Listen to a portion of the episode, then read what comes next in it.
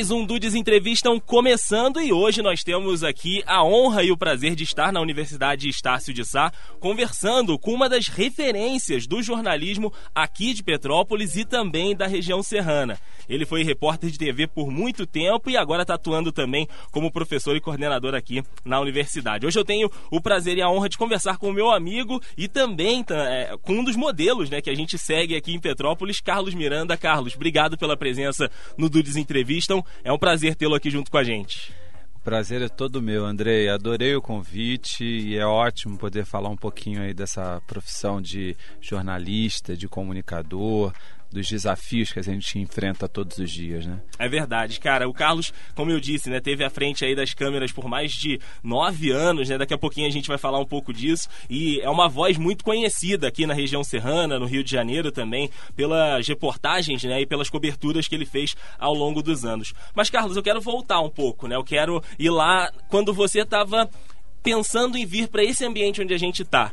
O jornalismo era a sua primeira opção ou você pensava em fazer algum outro curso, seguir alguma outra carreira? Como é que foi a, a, a tua teu início de vida acadêmica? Então, uh, na verdade, eu a, a, minha primeira opção era a arquitetura. Caramba! Eu adoro arquitetura, até hoje eu gosto. É, adoro assistir esses programas de reforma de casa, uhum. sabe? E já ia, e agora eu pretendo até começar um curso de arquitetura, talvez no semestre que vem. Por enquanto ainda não dá para pensar nisso não. Mas aí é, na época não tinha arquitetura e abri o jornalismo, que era também uma paixão. Eu sempre gostei muito da comunicação. E quando abriu, eu falei, pô, eu vou fazer, vou fazer. Adiei por um tempo, né? Porque as coisas não estavam dando e tal. Aí quando apareceu uma oportunidade, eu me matriculei e comecei a fazer o curso. Foi em 2005. E aí uh, eu comecei na faculdade e comecei assim com, com, aquela, com aquele objetivo, com aquele foco de, de fazer o melhor. Aí quando eu estava no, no, segundo período, é, eu comecei a procurar a, o, o, núcleo de comunicação da, da Estácio, né? Eu fiz Estácio, então a gente tinha um núcleo de comunicação com estúdio de TV, como tem até hoje, né? Uhum. O, o estúdio de rádio, tudo isso. E eu comecei a participar né, com, como colaborador, comecei a, a, a, produzir reportagens. E na época nós montávamos um telejornal diário. É, é, todo dia nós colocávamos no ar um telejornal, a gente não tinha ainda tanto acesso à internet, então é, a, a, nossa a fonte de divulgação é, era uma TV de 29 polegadas que ficava no, no refeitório Olha da, aí, do, é, aqui da, da universidade. Da universidade, né, na cantina. E aí todo dia nós colocávamos aquele jornal ali no ar, os alunos assistiam e tudo. Então foi, foi uma experiência maravilhosa. Eu agradeço muito a professora que eu tive na época, a professora Clarice Cunha, que é, ela foi editora do Jornal Nacional, sabe? Tinha uma experiência muito boa também de TV e ela dividiu muito essa experiência comigo. E aí, é, depois, um ano depois que eu estava já participando muito desse trabalho na, no, no Nucom, uh, apareceu uma vaga de estágio no SBT. Uhum. E essa vaga de estágio era para alunos de sexto período. E eu estava, é, na época, acho que no terceiro período. É, terceiro ou quarto período, se eu não me engano. E eu falei com a professora, falei, professora, é, eu estou ainda no terceiro período, mas é, tem muitos alunos de sexto período que nunca pisaram aqui no estúdio de TV, que não sabem fazer TV. Não tem eu, essa vivência, né? Exatamente. Eu tenho uma experiência de TV que eles não têm. Me indica é, para essa vaga, quem sabe? Aí ela me indicou, ela falou que tinha esse aluno, que não era um aluno de sexto período, mas que tinha uma experiência boa de TV e me chamaram para entrevista. Eu entrei como estagiário uhum. e fui depois contratado como produtor e fiquei como repórter. E aí, só corrigindo uma coisa, é, eu fiquei há 13 anos no SBT. 13 anos no 13 SBT, anos. rapaz. Então eu dei, dei uma olhadinha no seu LinkedIn, você tem que atualizar lá. Tem, tem que atualizar. Peguei a informação lá no, no LinkedIn, 13 anos de SBT. Então você fez esse caminho, né? Entrou como produtor, aí lá dentro, né, acabou é, é, passando para para repórter, né, para o homem da frente da câmera, cara. E eu queria saber isso. Como é que foram esses seus primeiros dias, as primeiras experiências? É, se sentia se sentia muito nervoso, né, quando tinha o desafio da primeira pauta? Muito. O friozinho na barriga. Nossa, você não tem noção do nervosismo no início. É demais. Até hoje eu tenho, eu acho que é normal. Mas a gente acaba se habituando, né? E, e fica mais fácil. Mas o que acontecia é o seguinte: eu é, era é, produtor mas sempre tinha ah, algum momento em que o repórter não podia ir e eles mandavam o produtor. Então eu acabava, acabava fazendo uma reportagem. Uhum. E aí eu comecei aos poucos, né, um dia ou outro, produzindo reportagens. Quando foi em 2011, é, eu, um, um diretor do Silvio Santos era um cara que trabalhava ao lado do Silvio Santos, ele veio para conhecer todas as regionais.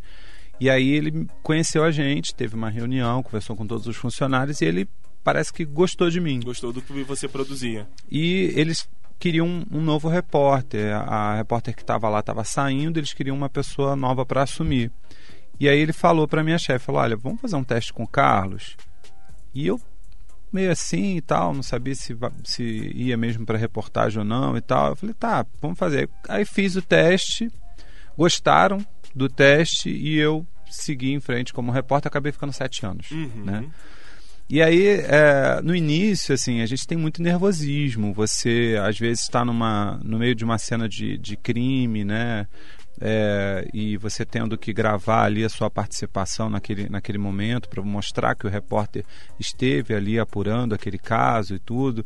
E aí é, tem um monte de, de pessoas em volta olhando, observando. Isso com certeza te deixa nervoso. Sim. Eu me lembro de uma ocasião que eu estava na delegacia, precisava gravar uma, uma passagem, não conseguia gravar é, é, o texto de jeito nenhum e aquilo já estava me deixando nervoso. Eu tinha pouquíssimo tempo para fechar a matéria e voltar para a redação para poder mandar a matéria.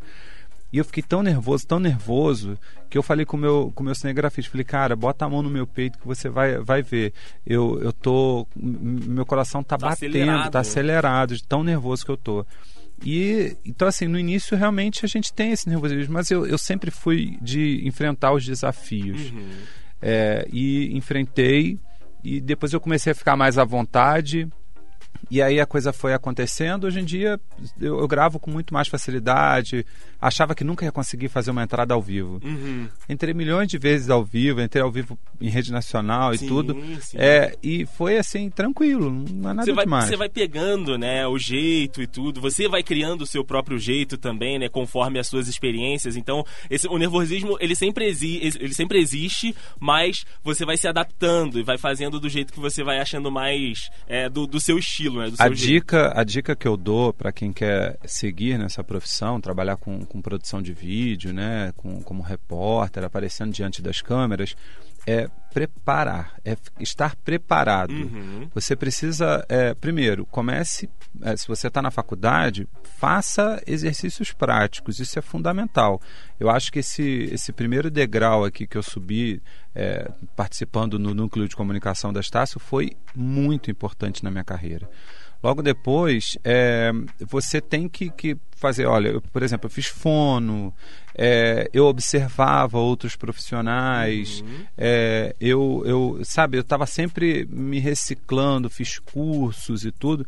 E aí eu fui aprimorando, e isso vai, vai te dando mais segurança. Vai te dando uma base melhor, né? É, na questão do ao vivo, por exemplo, fique por dentro do assunto, é, leia com calma, entenda o assunto, não decore o texto, você tem que entender. E aí você vai conseguir transmitir a informação é, diante das câmeras com tranquilidade. Então, assim, é preparação. Você uhum. tem que estar preparado para poder fazer aquilo. Com certeza. E como você disse, Carlos, você esteve né, nas coberturas aqui da cidade, também da, da região, entrando né, para os jornais do Rio de Janeiro e também para a rede, né, para para nacional e a gente sabe que muitas das vezes né Petrópolis ela é destaque é quando acontece alguma coisa não tão boa, né? A gente sabe que temos a, as questões das chuvas aqui, das quedas de barreira, mas enfim. Eu queria saber se tem algum tema que você cobriu ou que é, você tenha participado que mexeu muito contigo, que ele sempre que você é, ia cobrir, sempre que você tinha alguma matéria para fazer daquilo, você ficava mexido, se você ficava né, é, mexia de fato com você, se tinha alguma coisa que te chamava a atenção e que você ficava né, apreensivo, enfim.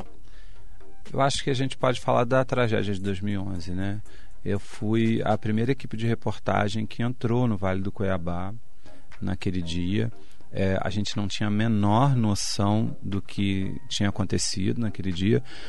E, e aí nós entramos com o carro e, e, fomos atravessando no meio de ainda de, de, um, de um pouco de enchente, alagamentos e tal, até onde deu nós paramos o carro. Uhum. E ali nós caminhamos é, depois é, até o, o olho do furacão, vamos dizer assim. E aí eu, eu, digo que fomos a primeira equipe porque as equipes de imprensa foram junto com a Defesa Civil. Só que a Defesa Civil foi é, antes da gente, foi depois da gente. Depois ela, de ela, nós, nós conseguimos chegar na frente da Defesa Civil. Aí veio o coronel da Defesa Civil atrás, trazendo as equipes de TV. E nós já estávamos lá no meio. Uhum. E eu me lembro, assim, uma coisa que me chamou, me chocou muito foi quando nós chegamos na, numa, numa casa que era da família Gouveia Vieira é, a casa tinha sido alugada para para não sei quantas pessoas, mas eu me lembro que tinham 14 mortos dentro daquela casa. É, eles não tiveram tempo de sair, eles foram, eles é, morreram afogados uhum. porque a enchente foi tão grande que inundou a casa inteira e eles não conseguiram sair de dentro de casa para se salvar. E aí nós chegamos e encontramos aquela cena de terror. Uhum. Era uma cena realmente de filme de terror e foi, foi muito chocante, foi muito difícil. É, e aí, assim, foi. É, eu estava ainda no meu início como repórter, sabe? E essa experiência é, foi incrível assim na minha formação como profissional. Eu acho que esse é, é o momento que, que hum, com certeza marcou a, a minha carreira.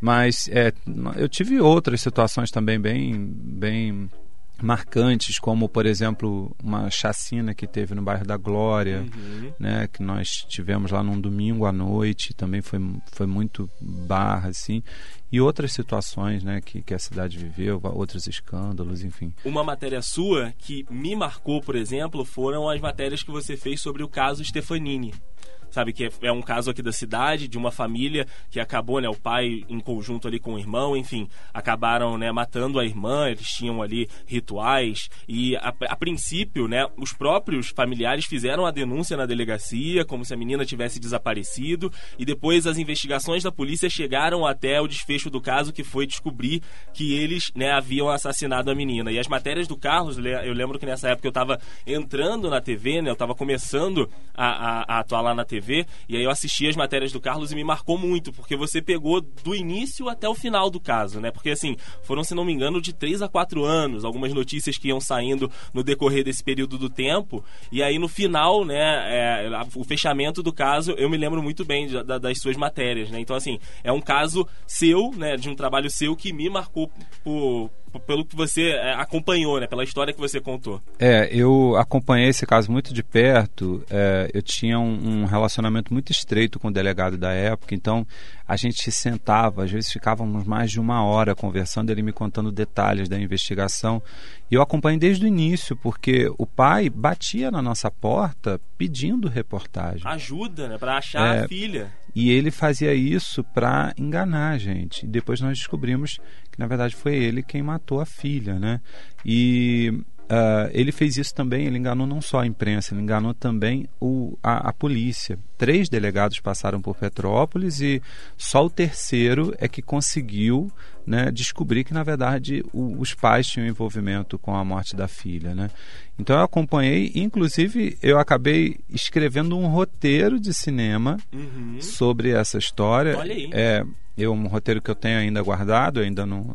É, ainda vai passar por tratamento também, mas é, é um filme que eu tenho vontade de, de, de, de fazer sobre essa história que, que eu acompanhei tão de perto. E foi assim, sem dúvida também uma grande experiência, né? A gente acompanhou, isso também foi em 2011, eu me lembro exatamente a data, foi 30 de setembro de 2011, uhum. quando a Stefanini desapareceu, e nós acompanhamos é, por muito tempo até descobrir que, que a família, que tanto pedia ajuda, era a, é, re, realmente a responsável pelo, pelo que aconteceu, né?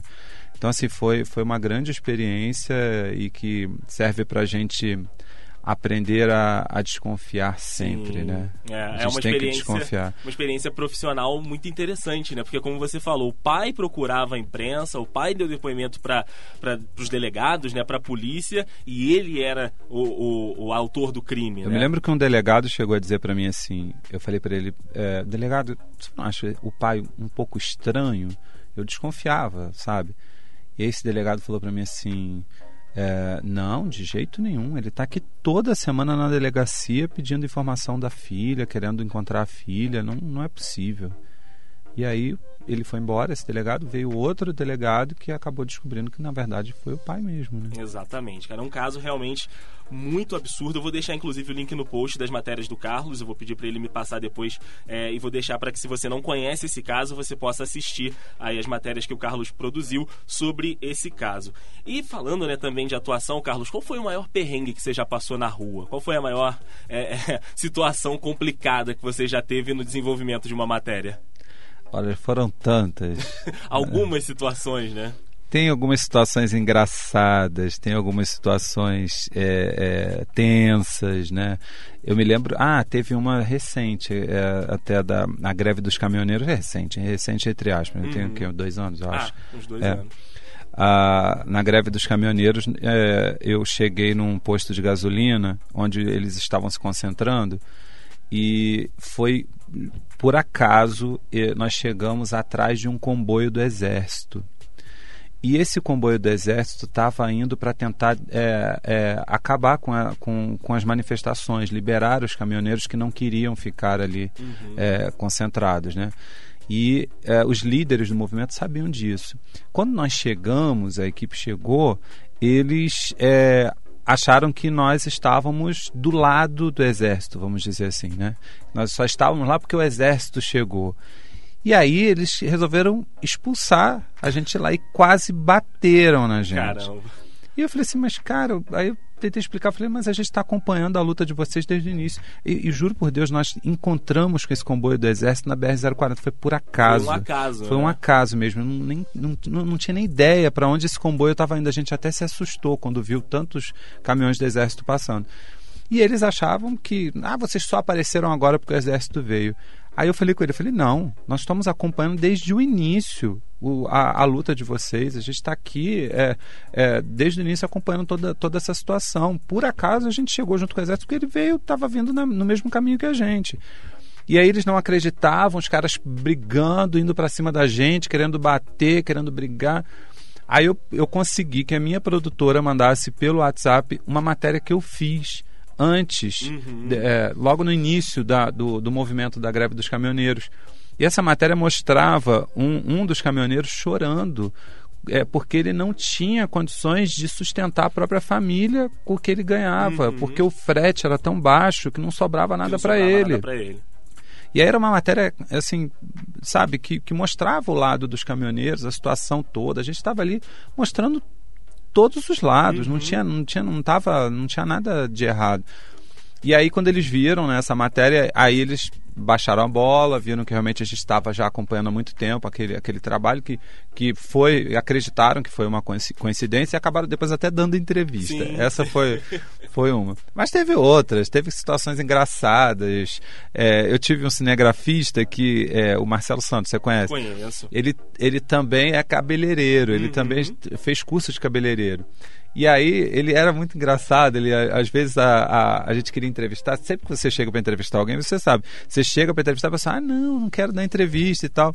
Aí eu me lembro que teve uma situação que uma mulher falou assim, ah, mas eu tô, tô com, com o cabelo desarrumado. E aí o Marcelo pegou e falou assim: Não, seu cabelo tá ótimo. Passou a mão no cabelo dela assim, sabe? Uhum. Seu cabelo tá ótimo. É, aquela coisa de cabeleireiro, sabe? Sim. Seu cabelo tá ótimo. O marido tava do lado. Nossa ficou brabo. É, Você tá passando a mão no cabelo da, da minha mulher, brigou. E aí, e, nossa, e a gente tendo que administrar aquela situação. Não, se desculpa, não foi bem assim. Então, assim, na rua você encontra todo tipo de, de um situação. Tudo, né? é, é, é, muito doido, assim. Esses dias eu até lembrei essa história com o Marcelo que a gente tava rindo, porque foi uma coisa inocente e que a gente é, é, é acabou se colocando numa situação difícil ali. Sim, né? E a gente nem... ajudar e é. acabou criando uma situação complicada. Exatamente. Então, assim, é, você se relacionar né, com o público ali no dia a dia, na, nessas situações muitas vezes tensas, é, não é fácil, Sim. realmente não é fácil. Tem que ter um gingado ali, né, é, para poder contornar uma coisa ou outra. E Carlos, você agora está numa num outro caminho de atuação, né? Você veio aqui para a Universidade Estácio de Sá no ano passado, né? Se eu não me engano, você voltou para cá ou já tem algum tempo a mais? Eu comecei em fevereiro do ano passado como professor. Fevereiro do ano passado como como professor. Como é que foi, né? Voltar então para esse ambiente de universidade, mas agora do outro lado, né? Você como o cara que vai ajudar a esses alunos, esses jovens que estão começando e que estão estudando aqui na, na Estácio a tentar, né, esse mercado do, do jornalismo. Como é que foi essa virada para você? Então, é, eu confesso que eu me sinto em casa aqui, porque eu me formei aqui uhum. e quando eu olho esses alunos, eu, eu me vejo, né? Eu me vejo também na, na, na, mesma situação que eles, eles estão. Eu também já vivi isso tudo, né? E aí, quando eu cheguei aqui, eu fiquei muito à vontade, né? Eu falei, poxa, eu vou, vou tentar mostrar para esses alunos aquilo que, que eu fiz para conseguir um espaço no mercado de trabalho, né? E, até, e ajudar para que eles consigam ainda mais do que eu, porque eu, eu tive meus erros, né? Eu me virava sozinho e tal. Então eu vou tentar ensinar para esses alunos. Então eu me senti muito à vontade. Aí quando eu cheguei na sala de aula, claro que deu um nervosinho, uhum. por mais que, que, eu já esteja acostumado a falar com o público, quando você entra numa sala de aula com um grupo de, de alunos jovens, você, você fica nervoso. Mas aí eu fui levando numa boa, os alunos parecem que gostam bastante de mim, é, porque a gente tem uma relação muito, muito boa, muito harmoniosa. E aí é, eu no primeiro período eu dei uma disciplina só, no segundo eu já peguei duas. E aí, quando encerrou o ano, eu, é, o coordenador daqui da Estácio saiu e a, a diretora da Estácio me chamou para conversar e me convidou para assumir a coordenação. Uhum. E aí eu acabei aceitando a proposta de assumir a coordenação e hoje eu estou com quatro turmas. Olha aí, já aumentou a carga. E... E ainda com a coordenação, a coordenação do, curso. do, curso. Então, assim, esse, esse semestre que eu estou aprendendo a ser coordenador do curso ainda, né? Eu ainda estou é, é, me familiarizando com, com o, dia -dia, esse dia a dia, né? com o sistema que, que a gente tem, que a gente tem um sistema que é, é com, com várias ferramentas, eu ainda estou aprendendo tudo isso. Eu estou meio surtado, mas eu estou tentando dar um, um retorno para eles o tempo inteiro. Eu, tô, eu tenho ando com um caderninho na mão. O aluno me pede pede alguma coisa, já anota a matrícula, falo, te dou um retorno. Depois tento Depois dar retorno para todo mundo, porque às vezes na hora eu não consigo resolver o problema, mas a gente tenta resolver. E eu gosto muito da sala de aula. Eu gosto demais, eu gosto muito de, de produzir atividades pedagógicas, uhum. de, de é, produzir atividades práticas. É, no, no, ano passado, eu organizei vários eventos trazendo o mercado para né, dentro, da, dentro da, da, universidade. Então, assim, o, o delegado desse caso Stefanini que você comentou, ele veio aqui dentro da, da universidade conversar com os alunos e contar essa história, uhum. trazer para eles como é que ele foi essa investigação, para eles se aproximarem dessa investigação policial. Eles amaram. Os personagens que eles vão acabar tendo contato é... né, na vida profissional. Exatamente. Deles. Aí o auditório ficou lotado, todo mundo, até os alunos de direito queriam participar, e foi, foi uma loucura, foi um evento incrível. Então eu tento sempre trazer profissionais de mercado e trocar experiências. Uhum. E, e eu posso dizer para você uma coisa que eu aprendi é, é, vai ficar, é até redundante. É, o professor aprende muito. Eu aprendo muito com os meus alunos. E às vezes a gente, a gente estuda a teoria é, na universidade, depois vai é, aprender a trabalhar na prática e você acaba esquecendo a teoria. Hoje eu tenho que estudar uhum. a teoria de novo para me lembrar daquilo tudo que eu já vi, tudo, para mais uma vez é, voltar com aquela teoria para os alunos Poder e passar para eles. eles. E aí eu tento é, é, é, e aí eu vou relembrando tudo isso, eles vão me ensinando. E às vezes eles vêm com dúvidas e essas dúvidas me fazem é, é, pesquisar mais, encontrar mais, mais informações e assim.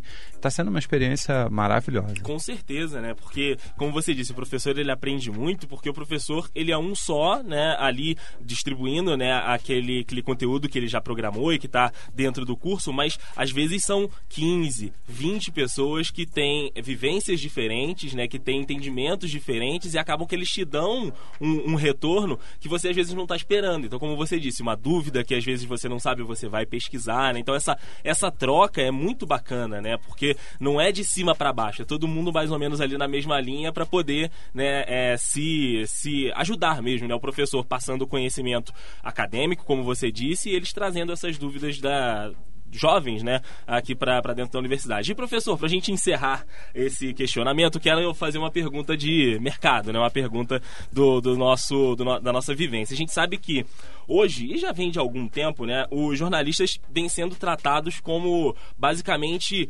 inimigos, pessoas que não estão para ajudar, entre aspas. Como é que você vem trabalhando isso dentro da sala de aula, professor? Porque assim, é, a gente vê é, o presidente da República, né, é, em entrevistas muitas vezes, ele zomba dos jornalistas, ele dá banana para os jornalistas. Hoje, inclusive, no dia da gravação, ele fez mais uma insinuação misógina contra uma jornalista, né, da companheira da Folha de São Paulo. Então, como é que tem sido essa orientação para essa nova galera que está dentro da universidade? Como é que você tem conversado isso com eles, Carlos? É, o que eu digo é o seguinte: enquanto ele está brabo com jornalistas, eu não me preocupo.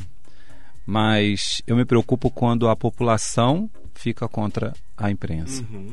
A população precisa ver que, assim, a, eu já ouvi de pessoas, ah, ele, é, o governo é muito perseguido. Todos os governos são.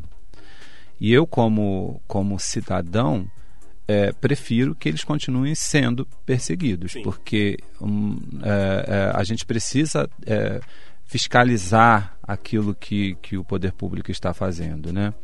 É, nós vivemos um momento nos últimos dois anos, né? Eu acho, ah, nós vivemos um momento de, de, de muito extremismo, né? De muita de é, as pessoas é, ou você está à direita ou você está à esquerda né as pessoas pararam de analisar as ideias eu acho que é importante a gente é, pesquisar analisar as ideias de, de A, de B, de esquerda, de direita e, é, e, e, e, formar a nossa própria opinião, né? tirar as nossas próprias, próprias conclusões.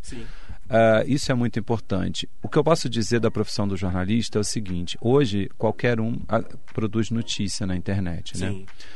Mas isso não é de hoje, na verdade. A comunicação ela existe desde sempre né, ela foi facilitada ainda mais com a, o advento da internet e das redes sociais, principalmente, né? Porque enquanto você tem veículos de comunicação e pessoas que consomem a, a, comunicação desses veículos, esses veículos controlam a qualidade dos seus profissionais. A partir do momento que você tem redes sociais, é, é, perde-se o controle.